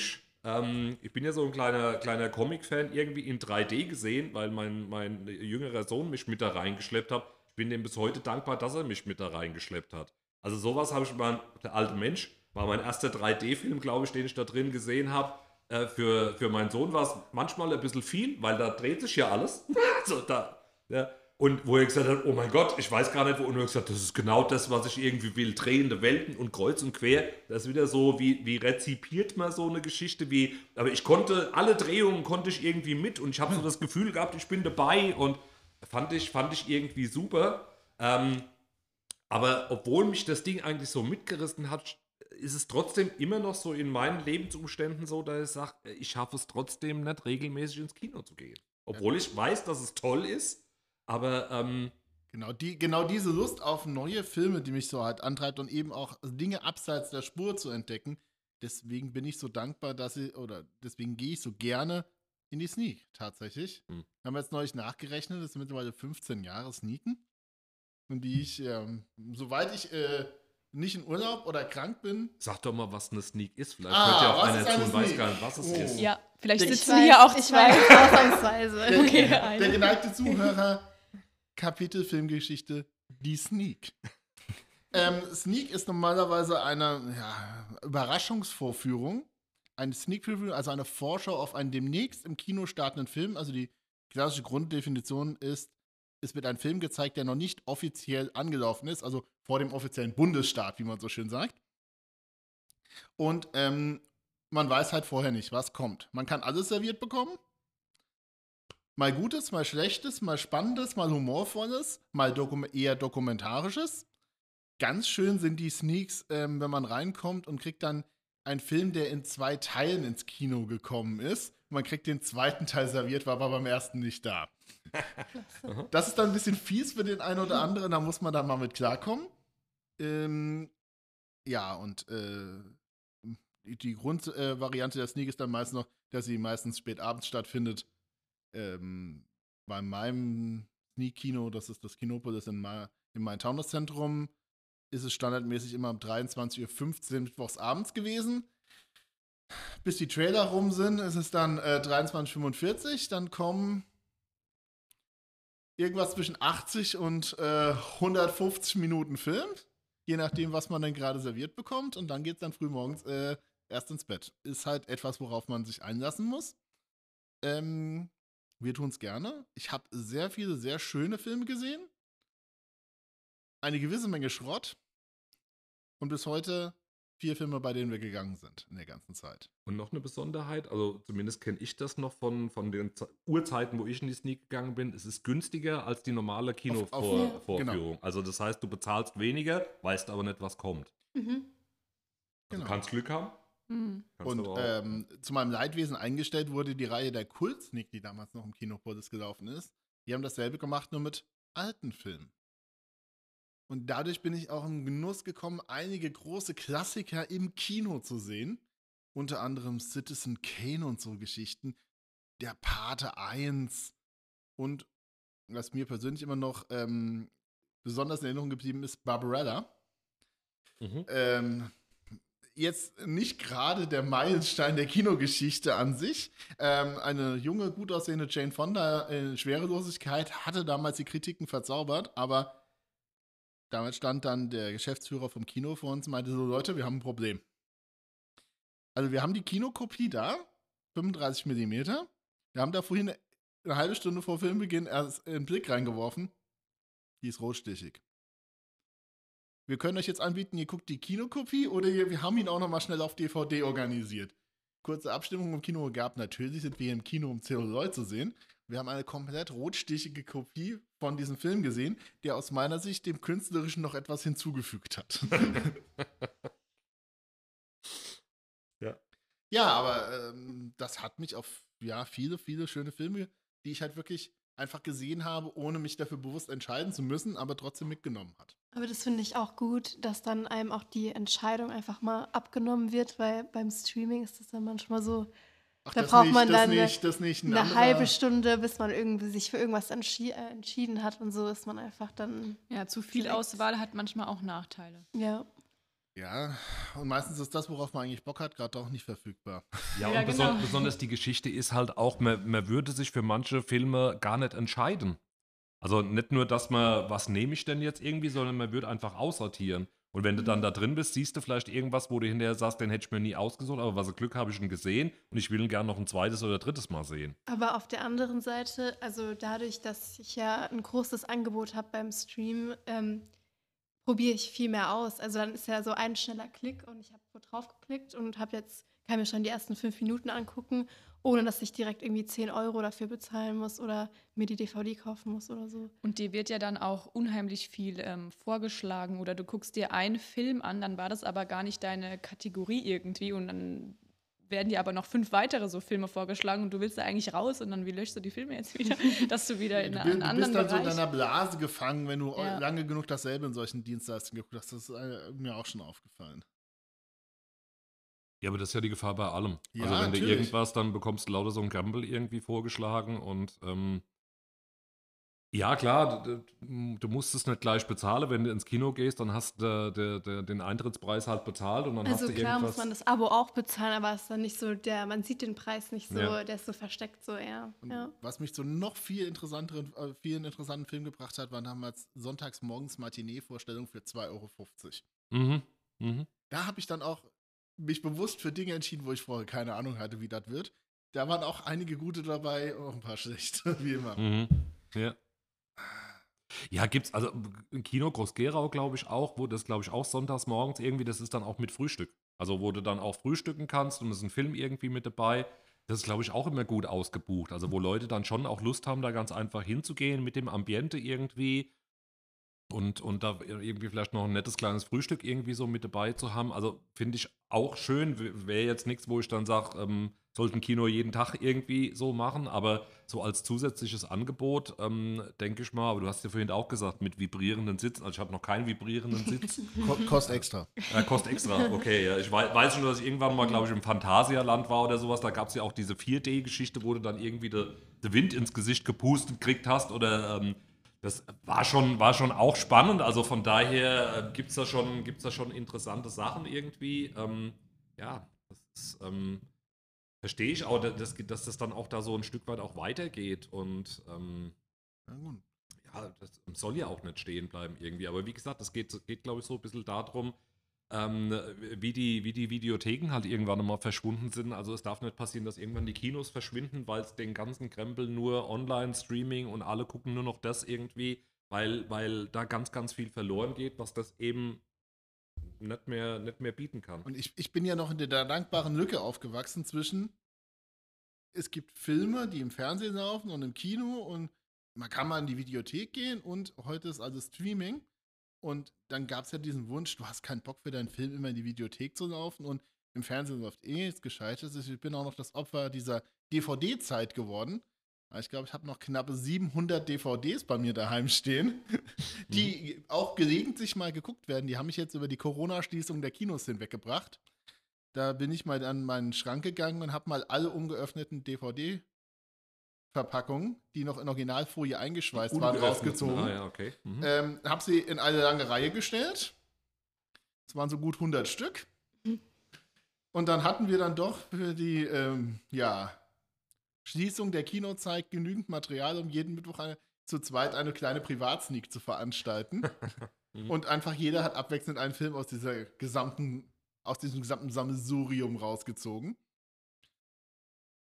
Es hat es ein bisschen erträglicher gemacht. Mhm. Und da haben dann auch Krücken in meiner Sammlung aufgefallen. Eine ganz schlecht synchronisierte Bart Spencer-Variante, die sie versucht haben, noch unter diesem Hype ähm, Tolles machen, aber das war eigentlich ein Kriminalfilm. Mhm. Und auch noch ganz schwierig synchronisiert. Und einen haben wir tatsächlich weggelegt. Der war so gut günstig, der war nicht mal lippensynchron synchronisiert. Also, so wie diese schlechten nächtlichen Werbesendungen, die früher gelaufen sind, wo sie dir Autowaschzubehör und Streichzeug angedreht haben. Mhm. Also ich habe jetzt so ein bisschen auch die ganze Zeit so über die Frage nachgedacht, was einen guten Film ausmacht. Und jetzt, wo ich euch so zugehört habe, ist mir halt immer wieder aufgefallen, dass ihr so, also die Filme, die ihr so als gut empfunden habt, da habt ihr richtig so geleuchtet mit den Augen, ihr habt irgendwie so richtig einen Mehrwert daraus gezogen, ihr wart so richtig inspiriert und es ist vielleicht irgendwie so, vielleicht reicht es schon so als Indikator um einen guten Film, dass der Film gut heißen darf so, oder sich so nennen darf, so irgendwie. Ja, ich weiß nicht, wie ihr das seht. Ob ihr da irgendwelche anderen Kriterien habt oder so. Naja, also äh, Dr. Strange war jetzt nicht inspirierend und die Klapperschlange war vielleicht auch nicht inspirierend jetzt irgendwie, aber das hat in die Zeit gepasst. Das hat zu den Möglichkeiten gepasst, die da irgendwie da waren. Das war, wie gesagt, bei, bei, bei mir mit der Klapperschlange dann überhaupt die Möglichkeit, den mal sehen zu können. Also da gab es nicht die Möglichkeit im Fernsehen, ähm, äh, Kurt Russell irgendwie als Snake Plissken da zu sehen. Also das, das ging nur im Kino und ähm, und, und das sind, glaube ich, dann auch so, also ich sage jetzt mal, das sind so die Rahmenbedingungen und, und wa- was, was man mit so einem Film so ein Stück Mhm. weit dann auch nochmal verknüpft. Irgendwie, ähm, der jetzt gar nicht, ich sage jetzt mal so, so inhaltlich so, ähm, das hat mir jetzt die Erleuchtung in dem Also Bereich. Mehrwert kann ja so voll breit gefächert sein. Es kann ja auch nur Mhm. sein, so, oh cool, 3D ist voll cool. Komisch, dass ich das noch nicht ausprobiert habe oder so. Äh, ja, Also so ja. irgendwie so Oft- einfach, oft- dass man eine neue Perspektive irgendwie. Diese Begleitumstände. Also ein Film, den man gesehen hat, hat man ja selten kontextlos gesehen. Und ähm, insbesondere die Filme, die sich eigentlich so tief reingefressen haben, haben dann aus meiner Sicht meistens dann halt irgendwie als Grundlage oftmals ein handwerklich doch gut gemachter Film. Also diese handwerkliche Grundhürde muss er meistens überspringen. Und dann halt, es war der erste im Kino. Man war mit jemandem Besonderem unterwegs. Man hat ihn eben in einer Phase seines Lebens geguckt, wo dieser Film unglaublich gut gerade gepasst hat und das gegeben hat, was man gerade braucht. Und ja, so hören die sich an. Also, Ja, ich glaube, die, die, die, also wie gesagt, alles was so drumherum war, ich, das in dem Zusammenhang gerade eingefallen, ich habe die unendliche Geschichte auf Klassenfahrt in München gesehen. Und wir waren, glaube ich, am nächsten Tag, also entweder waren wir es vorher oder am nächsten Tag, waren wir in Bavaria Filmstudios und bin sozusagen durch diese, durch diese Filmkulissen da durchgelaufen. Also diese Kombination, du hast einen Film im, im Kino gesehen, du warst da, wo er irgendwo produziert worden ist und ähm, so eine Geschichte, wenn ich den heute im, im Fernsehen dann irgendwo nochmal laufen sehe, wo ich so denke, ja, Also manche Sachen sind nicht ganz so toll gemacht irgendwie. Ähm, aber, aber die- dieser Zusammenhang, ne? Also du bist auf Klassenfahrt und du gehst mit der Klasse irgendwie ins Kino und anschließend bist du im Studio und kannst dir das irgendwie nochmal angucken. Diese, diese Dreierkombination, die macht es nochmal, dass du dich irgendwie dran erinnerst. An viele andere Filme kann ich mich gar nicht erinnern, weil es eben diese Kombination da nicht, nicht Mhm. gab. Also ich denke mal, ein Indikator, dass ein Filmerlebnis was Besonderes war, lässt sich daran festmachen, wenn man aus dem Kino rausgeht und noch eine Weile braucht, um wieder in der Realität Mhm, anzukommen. ja. Dann hat der Film funktioniert. Also ich denke da an, an zwei Sachen, die auch, glaube ich, im Royal gesehen habe in Frankfurt. Das war Apocalypse Now von Coppola äh, über den Vietnamkrieg. Damals sehr aufwendig, auch mit Toneffekten, die damals neu waren, wo dann der Hubschrauber durchs Kino fliegt. Und da gehst du raus aus dem Kino und bist total geplättet und musst wirklich ein, zwei Stunden, um da wieder in, bei dir zu sein. Oder auch Blade Runner, äh, Ridley Scott, der ja so eine Science-Fiction-Geschichte ist, in gar nicht so ferner Zukunft. Da ähm, ist ja diese Stadt mit den Leuchtreklamen und es regnet ständig und dann gehst du aus dem Royal raus und es regnet auch ein bisschen und das Heil ist ja auch voller Lichter und da denke ich, na so Stadt gesehen habe. So Momente. Das Startdatum von Running Man im Film haben wir schon längst überschritten. Ähm, die zu, Filme der 80er, wie Blade Runner, Ja. die nicht ganz so ferner Zukunft gespielt haben. Davon haben wir einige eingeholt. Ach so, ja, ja, ja. ja. Also wir äh, Hoverboards sollten eigentlich schon erfunden sein. Selbstschnürende Schuhe hat Nike Gott sei Dank mal auf den Markt gebracht. Und Ja. viele andere Dinge, die mal als ferne Zukunftsvision sind, haben wir zum Teil eingeholt, zum Teil überholt. mhm. Das einzigste äh, Zurück in die Zukunft hatte zwar recht mit der Bedeutung des Fax, aber nicht im privaten Wohnheim, sondern nur in deutschen Behörden. Ja, so unterscheidet sich manchmal. Ähm, das hatte ich aber auch in meinem Studium eine ganze Kursreihe dazu, dass ähm, ganz viele Wissenschaftler sind erst durch diese Science-Fiction-Bücher oder Filme überhaupt auf die Idee gekommen, daran zu forschen oder das zu entwickeln. Also zum Beispiel gibt es ja irgendwie, oh, wie hieß der denn, irgendwie Clark oder so, ich bin mir gerade nicht sicher, aber der hat irgendwie ein Buch darüber geschrieben, dann gab es dann auch Filme dazu, ähm, ähm, zum Beispiel irgendwie einen Aufzug zum Mond zu bauen und erst dann und dann durch, dadurch, dass die das dann gesehen haben, sind die dann auf die Idee gekommen, ah, das könnten wir mal ausprobieren. Also das finde ich voll interessant, wie Filme dann wieder diesen Mehrwe Mehrwert bieten können, dass man dann irgendwie jemand da denkt sich so, oh, das könnte voll was sein. So, das finde ich krass. Ja, der Film war, glaube ich, schon immer eine große Inspirationsquelle. Ja. Die Welt hat sich am Film inspiriert und der Film an der Welt. Ein ganz prominentes Beispiel ist ja Star Trek zum Beispiel oder die Serie und die Filme halt auch. In den 60er Jahre rausgekommen, die erste Serie. Viele Wissenschaftler damit aufgewachsen und die haben halt gesehen, okay, es gibt keine Geräte, da kann man reinsprechen.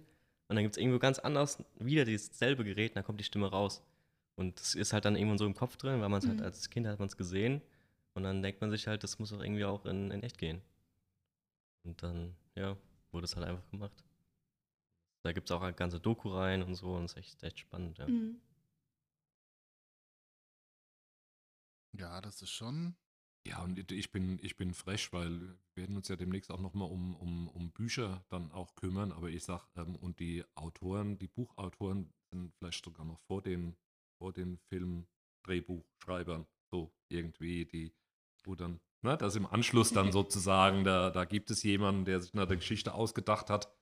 Ähm, und die könnte man doch dann auch mal verfilmen. Und was machen wir da irgendwie? Und, und, und den Schritt dann da ein Stück weit dann, dann auch geht. Aber gehört zusammen. Also von daher, ähm, ja, das ähm, habe ich auch schon von einigen Leuten gehört, dass da sozusagen. erst- Literatur und Filme haben sogar die, äh, viele gleiche Techniken. Also Mhm. gibt es ja auch diese Sprünge oder Perspektivwechsel, Ja. lauter so Sachen. Ja. Ja. Also ich weiß nicht, ich, in meinem, in meinem Kunstleistungskurs, wir haben uns tatsächlich ein halbes Jahr lang haben wir uns mit, mit ähm, Bildsprache und Filmanalyse und sonst irgendwas über einen Untertan ähm, dann auseinandergesetzt. Und da habe ich sogar meine Abi-Prüfung drüber irgendwie geschrieben. Und das ist dann schon, schon verrückt, wenn man da wirklich dann auch so mal genauer hinguckt, was da alles so möglich ist. Und also den Roman gab es erst und dann wurde das Ding verfilmt. Und mit welcher Filmsprache da bestimmte Sachen dann auch ausgedrückt werden, die man unterbewusst sozusagen als jemand, der gelernt hat mit den Bildern irgendwie, was bedeuten die oder sowas, äh, die dann eine Wirkung irgendwie dann, dann ähm, auf denjenigen, der da zuguckt, irgendwie auswirken. Also das ist schon, das ist schon Wahnsinn. Also allein, wenn man irgendwie sagt, na hör Filme, aber wa was die können, also was, was, was da, was da ähm, machbar ist irgendwie, das äh, sorgt allein schon für eine gewisse Faszination. Selbst wenn man sagt, man ist jetzt nicht so der große Cineast und muss jetzt 100.000 Filme gucken, aber was da äh, Leute mit solchen, mit solchen Sachen äh, fähig sind, da, da zum Ausdruck zu bringen. Also finde ich schon, das ist dann wieder was Faszinierendes bei der ganzen Geschichte. Aber das Warte mal, ge- Gehst du eigentlich jetzt noch ins Kino als Kinobesitzer? Oder reicht dir das, was du so nebenbei siehst? äh, leider kaum noch. Äh, wie wir angefangen haben als Kinobetreiber, gab es äh, noch äh, freier Eintritt in andere Kinos. Gibt es heute auch noch, da musst du aber stundenlang diskutieren mit dem Kassierer, weil er dich nicht kennt. Du hast zwar einen Ausweis, aber der muss dann immer erst einen Geschäftsführer anrufen, ob er dich wirklich reinlassen darf und bla und bla. Ähm, irgendwie haben wir es damals wirklich geschafft, äh, einige, sehr viele Filme, bevor wir sie selbst gespielt haben, uns in anderen Kinos anzugucken, weil wir ja immer meistens Nachspieler waren und nicht als erste erster Führung gespielt haben. Und es gab noch vermehrt äh, Vorstellungen für Kinobetreiber. Das heißt, wir haben einen Film gezeigt bekommen von den Verleihfirmen, bevor der überhaupt in die Kinos gekommen ist. Und das war halt auch immer klasse. Das ist dann quasi die Sneak Preview für, für Kinobetreiber. Da siehst du halt, was, äh, was noch nicht rausgekommen ist. Und ähm, das ist das Schönste, wenn du wirklich da sitzt und weißt nicht, was auf dich zukommt. Weil dann, dann äh, kann der Film wirklich erst seine Wirkung richtig entfalten, wenn die Überraschungseffekte in der Handlung oder von den Bildern her dich voll treffen, weil du vorher nichts drüber gelesen hast, weil dir keiner vorher was drüber erzählt hast. Du hast oder bestenfalls noch keinen im Trailer Internet gesehen, was ja. gelesen hast oder gezeigt kriegt hast. Keiner spoilert und nix. Das ist halt selten. Jetzt äh, irgendwann, äh, Nils, das prophezei ich dir auch, ähm, kommt dann wirklich der Punkt, wo du so viel gesehen hast, dass es wirklich einen besonderen Film braucht, der dich dann noch kickt, der dir dann wirklich noch dich überrascht. Es gibt's noch. Also ich sehe auch jetzt noch Filme, wo ich sage, wow, toll, hat mich, hat mich gekriegt, aber es sind ja nicht mehr so viele. Weil die Geschichten halt doch dann auserzählt sind. Es kommt dann oft nur noch auf, auf, aufs Wie an. Ja, also wa- was mir beim aktuellen Blick immer in die neu erscheinende Kinofilmlandschaft auffällt, ist, man arbeitet sich sehr viel am Bekannten und Alten ab. Also es ist die x-te Neuauflage von was habe ich jetzt gesehen? Wir haben, es gibt wieder einen neuen Batman, ähm, Ghostbusters wird mal wieder aufgewärmt ähm, und noch zwei, drei andere Dinge, wo ich mir dachte, oh Leute, so wirklich neu ist das jetzt nicht mehr. Und die, die frischen, überraschenden, guten Filme zwischendrin werden gefühlt noch weniger, als sie früher schon waren. Aber ich, hoffe mir, äh, ähm, mein Hang zu neuen Filmen wenigstens noch für die. Wir haben vorhin mal geschätzt, ich dürfte so mich den ersten 1000 jetzt langsam genähert haben oder sie überschritten haben. So genau weiß ich es auch nicht. Äh, ich hoffe mal 1000 äh, finde ich noch faszinierend, bevor ich dann zur Rosinenpickerei übergehe. Und ich hoffe auch mal, dass ich, wenn ich jetzt mit meinen aktuellen Bauphasen oder Leben mal wieder fertig bin, wieder noch mehr Zeit auch fürs Kino finde. Also so drei Kinofilme die Woche muss es nicht wieder sein, wie ich zeitweise hatte, aber so zweimal die Woche ins Kino kann ich mir schon gut vorstellen. Freitagabendprogramm. Maja, was hast du gesagt? Einmal im Jahr? ja. Ja. Also da sieht man schon die, da sieht man schon die Unterschiede. Aber dann ist das auch was ganz, ganz Besonderes. Also, Ich glaube, glaub, das härteste, was ich gemacht habe, waren vier Filme in 24 Stunden. In drei verschiedenen Kinos.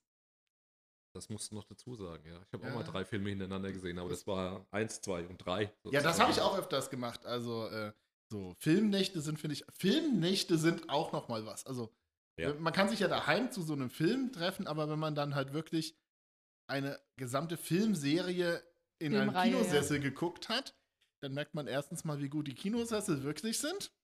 Und ähm, es ist dann halt auch mal was anderes, weil da kann man dann nicht mehr, da, dieses klassische, man kann nicht auf Pause drücken, man kann nicht anhalten. Und bei Herr der Ringe, alle drei Teile hintereinander, irgendwann kommt der Moment, wo du im Film pieseln musst. Und es gibt kein Zurück mehr. Ja, das auf jeden Fall. Ich weiß es noch, ich habe in Darmstadt im Jugendhaus gearbeitet und bin von, von Freunden abgeholt worden, weil wir in die Doppelnacht Kramer gegen Kramer und Family Business gegangen sind. Also Dustin Hoffman, Mhm. das glaube ich, genau. Und das Witzige dann halt war, wie gesagt, ich bin direkt von der Arbeit dann mit und bei Film Nummer zwei sind alle, die mich abgeholt und mit ins Kino gegangen sind, alle im Kino eingeschlafen. Der Einzige, der noch wach war, war ich. Äh, da erinnere ich mich noch gut dran. Wir hatten auch Kaffee mit dabei, weil es ja eine längere, eine längere Geschichte irgendwie war. Aber ja, das sind dann auch wieder so Erlebnisse. Also von daher äh, links und rechts irgendwie äh, sch schnorchelt alles irgendwie und man sitzt dann auch so da und denkt, äh, ich, war doch gerade noch auf der Arbeit, warum seid ihr alle müde und schlaft irgendwie? ähm, aber das, das war schon, schon auch toll. Und mit unseren Ferienspielbetreuern ähm, sind wir mal, ähm, das war glaube ich Fluch der Karibik. Das war dann auch, also vor, vor 12 Uhr ist der eine Teil gelaufen und nach 12 war dann zwar praktisch ähm, Sneak, ist dann der neue Teil irgendwie gelaufen. Und das, ja, ausgerechnet. und Bei war- dem Film war ich noch nicht dabei. da warst du noch nicht dabei, aber wie gesagt, wir sind dann irgendwie so um zwei oder um drei Uhr dann aus dem Kino raus und morgens um, um sieben haben wir dann hier im Jugendhaus schon wieder stehen müssen. Das war schon hart. Also, von daher, aber ich hab war mit- gut. Ich habe mit Arbeitskollegen damals ähm, tatsächlich Kinopolis ähm, alle drei Teile Herr der Ringe gemacht. Um 19 Uhr abends ging es los. Mhm. Um 6 Uhr morgens sind wir da raus. Mhm. Das, äh, und es war nicht mal die Special Extended, sondern nur die normale Kinoversion. Also wenn du dann einfach so morgens um 5 zurück ins Kino schlenderst für den letzten Teil, da ist es dann schon ziemlich leise dort. Ja, aber Herr der Ringe ist ja auch brutal. Also von Ja. daher, die sind Ich, ja aber ich, ich habe es mir lang. einmal im Kino alle gegeben. ähm, ich habe alle drei zurück der Zukunft mal gesehen Okay. hintereinander. Mhm. Und noch einige andere so Sachen halt auch, wie du schon sagst, du guckst dir so Teil 1 und Teil 2 an und Teil 3 startet. Ich glaube, das habe ich bei Resident Evil zum dritten gemacht. Da haben wir die ersten zwei Resident Evil, dann ab Mitternacht kam dann der dritte und so. Habe ich auch noch ein paar gemacht, aber so diese, diese ähm, besonderen Filmnächte, also die so in die Zukunft Filmnacht ist die, die mich auf die Sneak gebracht hat. Die war damals aus dieser Sneak-Community im Kinopolis initialisiert. Da standen dann auch zwei DeLoreans draußen vor der Tür und haben äh, freudig vor sich hingeparkt und ähm, das war schon relativ cool. Also das ist auf jeden Fall was, wo ich dann auch sage, äh, wenn es wenn, irgendwo die Möglichkeit gibt, sowas mal ähm, noch, noch äh, zu besuchen und wahrzunehmen oder sowas, also macht es auf jeden Fall. Probiert es einfach mal aus und, und testet es mal. Ja, ich würde auf jeden Fall auch voll gerne mal immer noch heiser ähm, auf eine Filmpremiere gehen. Ich weiß nicht, ob ihr schon mal auf einer wart. Eine Filmpremiere? Ja. Wo ihr auch die Schauspielerin gesehen habt oder so. Das stelle ich mir nochmal ganz exklusiv vor. Aber auch nochmal zu meiner Verteidigung, also nochmal zurück. Also ich gehe ja nur einmal im Jahr ins Kino, aber ich glaube, gelesen zu haben, dass der Durchschnitt der Deutschen auch nur eins bis zwei bis drei, maximal dreimal im Jahr ins Kino geht. Also ich bin da nicht so. Ja, dann muss ich nicht verteidigen. ja, aber da, ich glaube, das, ich glaube, das ist ja so voll der das den normal- Unterschied. Also, da drüben das normal so Verrückte. wäre. Da sitzen total Verrückte irgendwie dann zwei Filme oder drei Filme in der Woche. Also das ist so, das ist Wahnsinn. Aber da, da, sieht man ganz einfach diesen Unterschied. Ne? Also das ist so und ähm, also ich gehöre wahrscheinlich auch zu denen, die einmal im Jahr, wenn überhaupt, ins Kino gehen aktuell. Also man ich muss auch ganz nüchtern sagen, äh, der größte Teil der Bevölkerung, ich weiß jetzt nicht prozentual, geht überhaupt nicht ins Kino. Mhm. Punkt. Mhm. Ist so. Wenn ich das Maß aller Dinge wäre, ging es der deutschen Kinowirtschaft hervorragend ich meine, Ja. wir haben auch noch, ähm, jetzt bevor ich angefangen habe zu bauen und jetzt auch vor Corona und alles, hat es oftmals auch noch gepasst, sich erst in Waldorf einen Film anzugucken. Idealerweise dann aus, aus dem kommunalen Kinoprogramm, um dann in die Sneak zu fahren und dort dann den nächsten Film hinterher zu gucken. Das waren dann auch immer ganz lustige Abende. Aber bei zwei bis dreimal die Woche, siehst du dann einen Film doppelt oder kommen wirklich so oft neue Filme raus ins Also, Kino? jeden Donnerstag erscheinen zwischen 12 und 25 Filmen. Also zumindest außerhalb von diesen ganzen besonderen Zeiten, die wir momentan haben.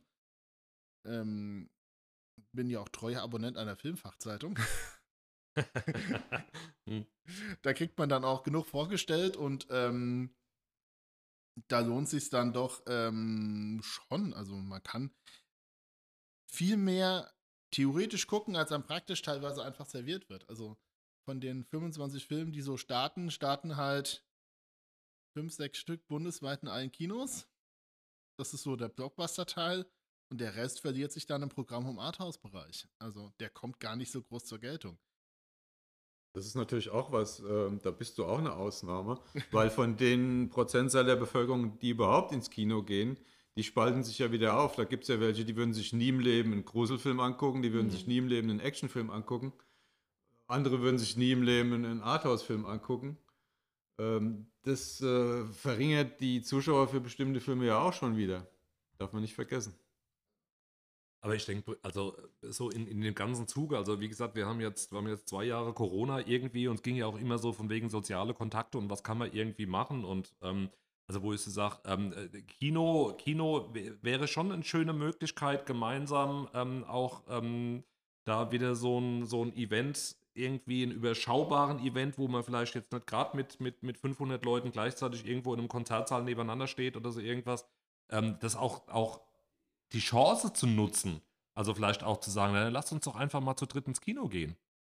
Und ähm, da irgendwie einen, einen schönen Abend irgendwie zu verbringen, verbringen um, um die Kinobesitzer zu unterstützen. Eher die Kleinen als die Großen, aber die Großen auch, weil ohne die Großen geht es wahrscheinlich auch, gibt es auch die Kleinen irgendwie nicht. Aber da so ein Stück weit auch, wie bei vielen Dingen, wo wir uns hier ja dann auch in dem Blog unterhalten, einfach wieder so, so, so ein Stück weit back to the roots zu gehen und zu sagen, was, was haben wir denn eigentlich alles für tolle kulturelle Angebote? Und da gehört, gehört Film und Kino gehört au- genauso mit dazu. Und irgendwie zu sagen, lasst uns doch einfach mal die Glotze und den PC auslassen und dann, dann, dann gehen wir irgendwo ins Kino und setzen uns anschließend nochmal irgendwo eine Stunde in eine Kneipe und schwätzen nochmal darüber, ähm, haben den, den Kinofilm irgendwie als Ausgangspunkt, ähm, wo man, wo man dann irgendwie dann auch ins Gespräch kommt. Also ich glaube, so diese, diese kulturellen Dinge, die wir irgendwie haben, auch wieder mehr wertzuschätzen und die Chance dann auch so zu sehen, was man da damit so alles dann auch wirklich machen kann. Also auch für sich. Das war etwas, wofür ich lange gebraucht habe, allein ins Kino zu gehen.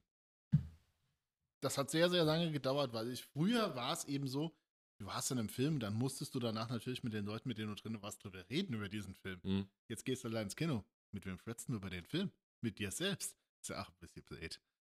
Also, da, da habe ich schon ein, ein, eine gute Menge an Filmen geguckt gehabt, bis ich dann irgendwann angefangen habe, auch mal alleine ins Kino zu gehen und mir Filme alleine anzugucken, weil einfach keiner mehr Zeit hatte. Ja. Wie gesagt, die Schlagzahl an Filmen, die ich mir zeitweise mal an, angeguckt habe, da wird es dann irgendwann auch schwierig, Mitstreiter in dem Ausmaß zu finden. Vielleicht ist das auch der Punkt, wo sich sozusagen dann der, der normale Kinobesucher von dem Cineast sozusagen dann auch ein Stück weit trennt. Also der Cineast geht dann auch alleine ins Kino und guckt sich den Film an. Der normale Kinobesucher braucht irgendwie ein, zwei Leute, die da mit hingehen. Also das ist immer wieder so bei den Ausgangslagen, warum gehe ich ins Kino, was mache ich da irgendwie. Ähm, das, ist, das ist sicherlich auch so eine Sache.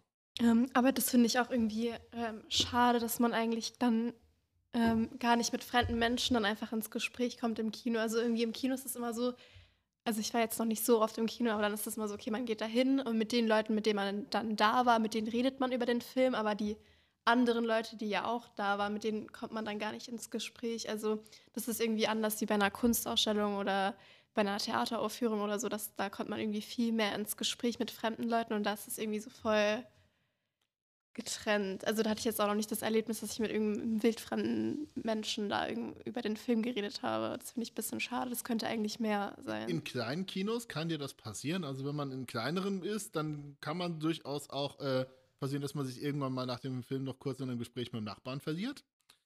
Ähm, in den größeren Häusern, klar. Halt das voll anonym irgendwie. Ja, ja ähm, wenn ich Filme alleine gesehen habe, bin ich halt dann jemand, der im Freundeskreis trotzdem noch relativ viel über Filme mit denen redet, also auch als Tippgeber bin.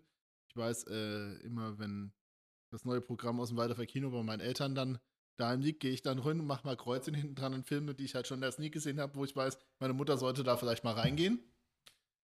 Ähm, das ist, das ist schon nicht schlecht. Aber ähm, ja, aber ist es mit dem Kontakt und ins Gespräch zu kommen nicht genauso, wenn in einem, also, also ich habe nach, nach, einem, nach einem Theaterbesuch im Staatstheater Darmstadt auch noch nie mit irgendjemandem geredet. Nee, ich auch nicht. Ich habe nach, einem, nach einem Konzertbesuch in der Zentralstation oder noch größer im Prinzip auch noch nie irgendwie mit jemandem über das Konzert gesprochen irgendwie.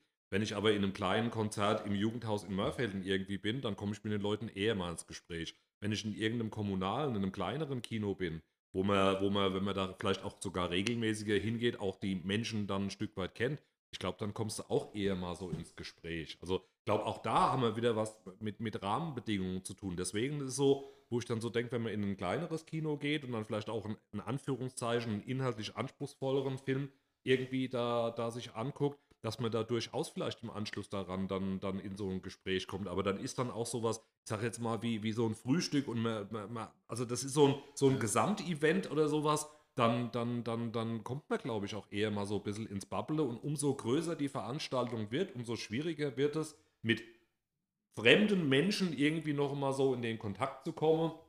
Ähm, höchstens du stehst dann irgendwie gemeinsam vor dem vorm Ticketautomat, weil du mit dem Auto heimfahren willst und da, da kommt man noch mal kurz. Aber ja, weil bei größeren Veranstaltungen ist es ja auch eher so, dass man dann halt eben mit seinen Leuten schon hingeht und dann bleibt man so in seinem Kreis. Also man müsste jetzt praktisch seinen seelenverwandten anderen Einzelgänger irgendwie finden. Hier mit dem Schild. genau, hey, ich bin auch alleine, der Mutige, aber äh, ja, also es kommt dann auch immer drauf an, geht man jetzt zu einem riesen Event äh, in ein großes Kino oder in eher eine familiärere Szene und dann also ich hatte das Erlebnis jetzt auch noch nicht, aber ich kann mir schon vorstellen, dass das mal passiert. Ja, also als Kinobetreiber kann ich vielleicht berichten, da wir ja so ein kleines Kino sind, äh, sind die Gespräche danach unter den Zuschauern, haben nicht unbedingt was mit dem Film zu tun, sondern es sind tatsächlich soziale Begegnungen von mhm. Leuten, die sich einfach eine Weile nicht gesehen haben und ach, du bist heute auch im Kino. Gerade jetzt bei Corona ist es ganz schlimm. Leute haben noch die Maske auf bis zum Platz und dann mhm. gucken sie, du bist doch, bist du es? Ah ja, du bist und ja und überhaupt und ja. so, wie geht's? Das sind halt auch äh, äh, Sachen, die verloren gehen, wenn du nur zu Hause sitzt und äh, Streaming oder sonstig. Ja, das, Kino ist auch ein Ort der sozialen Interaktion, genau. insbesondere die eben die kleineren Spielhäuser. Also ich muss auch sagen, zum Thema Lieblingskino, wenn man seins noch nicht gefunden hat, ist der Tipp, mal ein paar auszuprobieren. Es gibt Leute, die mögen halt die großen Cineplex-Häuser mit 25 Seelen. Ja, das ist legitim. Es gibt Menschen, die stehen eher auf die kleineren Kinos und manche Leute brauchen irgendwas so dazwischen, was so drei, vier Seele hat, wo man ein bisschen Auswahl hat und halt ein bisschen in der anonymen Masse noch runtergeht, aber trotzdem nicht mit 500 Leuten in einem Saal sitzen muss. Also, das ist schon etwas, wo man sich halt mal durchprobieren muss. Ich persönlich gehe auch gern mal, also ich gehe gerne in fremde Kinos rein, einfach mal um fremde Kinos zu sehen. Ich war zuletzt ähm, vor Corona in Wien im Kino, als ich dort auf dem Städtetrip war. Und habe da einen schönen kleinen Fil äh, Kino und Film mir angeguckt. Ich finde, sowas ist auch eine Art, einen, ja, einen anderen Ort zu entdecken. Das habe ich früher auch gemacht. Ich musste in jedem Ort, in dem ich war, ins Kino gehen, wenn es eins gab. Hm. Ja, oder auch im, im Ausland, dann sieht ein Gebäude schön aus und dann, ah, da steht irgendwie Cinema oder so, gehen wir doch mal rein, mal gucken, was läuft. Also, man da so ein paar neue Sachen auch entdecken will, einfach optisch, kann ja durchaus auch ein vorteilhafter Faktor sein.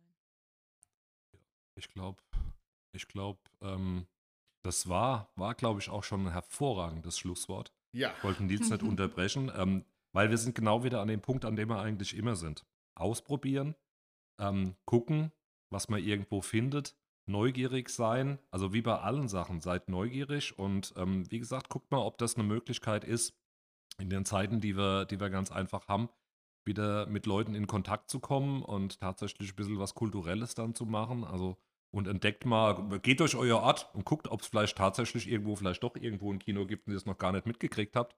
Das wäre dann der, der absolute Burner sozusagen, dann da auch noch was zu finden.